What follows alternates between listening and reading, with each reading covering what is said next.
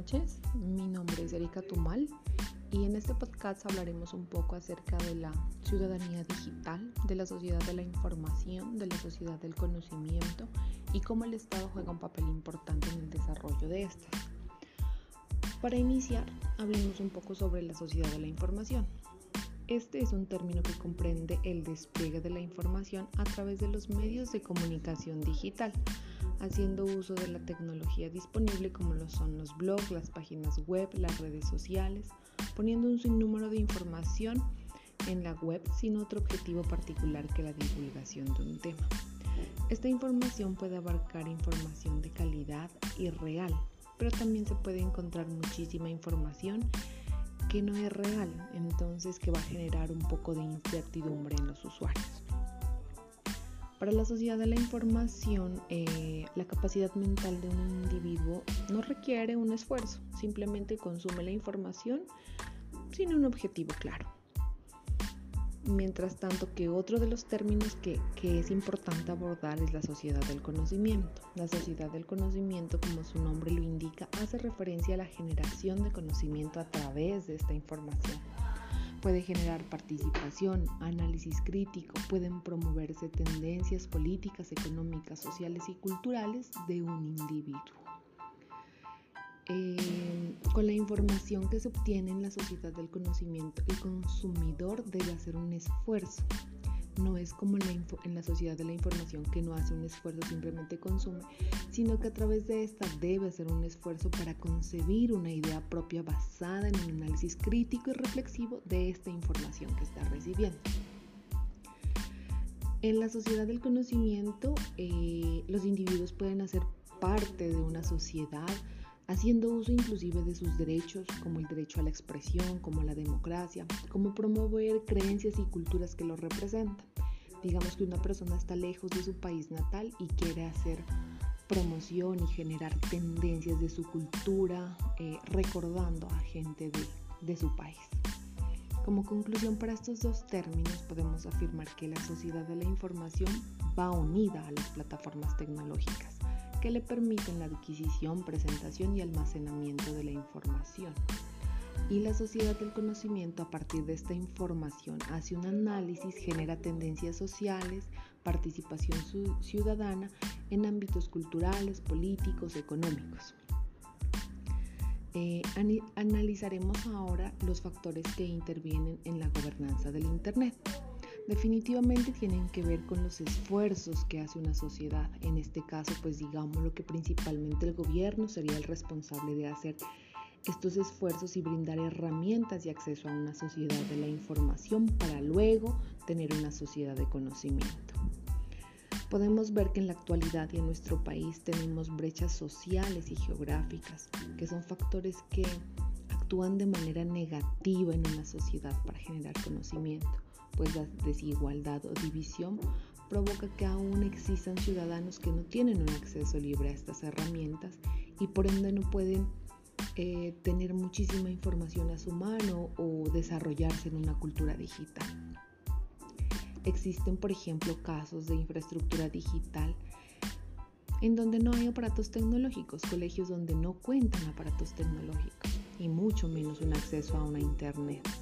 Esto genera falta de oportunidad para entrar a esta comunidad digital.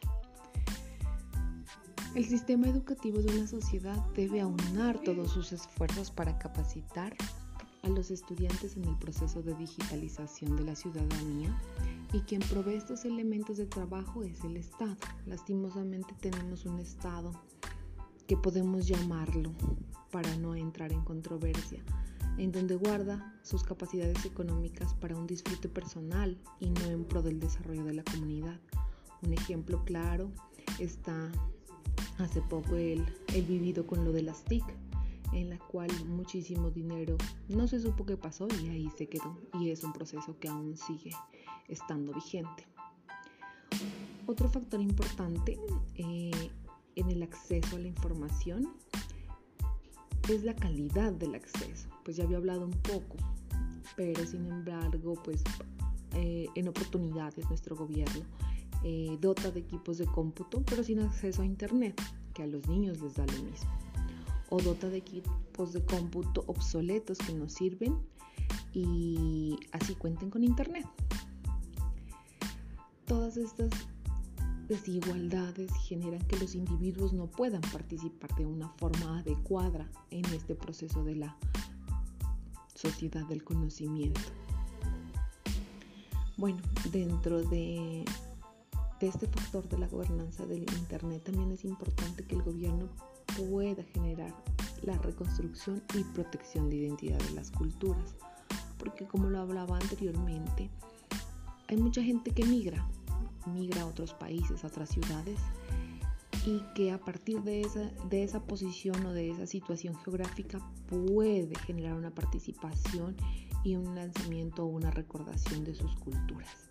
Entonces es importante que el Estado pueda brindar estos accesos y este desarrollo para que la gente pueda sentirse identificada y protegida en sus derechos. Ahora abordaremos el tema de las redes sociales. Las redes sociales traen consigo la posibilidad de que las personas se expresen libremente y contribuyendo a la facilidad de la comunicación entre los individuos. Y esto genera espacios de comunicación abierta para la identificación cultural. Sin embargo, hay algunos científicos que deducen que el acceso a las redes, a la información y, demás beneficios hacen que las personas sean menos analíticas y por ende se piense que son menos inteligentes, pues no hacen esfuerzo por analizar porque todo lo tienen ahí. En el oficio de la ciudadanía digital y global, eh, se puede procurar a la protección de los derechos humanos, a una cultura de paz, a no la violencia, a los respetos de los estilos de vida. Y todo esto se puede hacer a través de, de las redes sociales. O sea, los individuos no tienen que estar cerca o uno al lado del otro, sino que simplemente pueden expresarse libremente a través de las redes sociales. Dentro de todo este tema de la ciudadanía global, vemos que hay diferentes mm, generaciones. Por ejemplo, está la generación X, que digamos son los primeros migrantes digitales. Se dice que son los nacidos entre 1965 y 1981 está la generación Geo Millennials entre 1800, digo 1980 y 1996, que están un poco más a, la vanguardia de, de, la cultura digital. Y está la generación Z o Centennials, que se han denominado nativos digitales, con una alta participación en todo lo que tiene que ver con la comunidad digital. Ellos aprenden a través del ensayo y error, ellos están ahí, ellos están mm, inmersos todo el tiempo en la tecnología. Podemos decir, por ende, que, las redes sociales juegan un papel importante dentro del desarrollo de la ciudadanía. Permite acortar distancia, tiempos, permite interactuar en tiempo real, permite ser parte de procesos importantes para el desarrollo de un individuo en la sociedad. Un ejemplo claro de los fenómenos sociales que se pueden ver en las redes sociales y que ocurrió el año pasado en Colombia fue el paro nacional, donde miles de personas en el mundo entero vivieron la situación a la distancia, pero con pensamientos críticos sobre lo que estaba pasando al instante, y se sumaron a apoyos de ciudadanos que luchaban por una sociedad con mayores oportunidades para todos. Desde este punto de vista, como vemos como el desarrollo de las personas en una comunidad digital es importante y siendo usado de la mejor manera vamos a obtener muchísimos recursos para impulsar nuestra identidad, para luchar por nuestros derechos, para eh, generar conocimiento, para instruir a personas inclusive. Entonces es de vital importancia que si no somos nativos digitales, migremos a ser digitales y que aprovechemos todos estos espacios y que obvio el Estado juega un papel muy importante en esto porque es quien a través de los derechos constitucionales debe proveernos de las mejores herramientas y los mejores accesos. Bueno, espero esta información les haya servido y nos vemos en la próxima.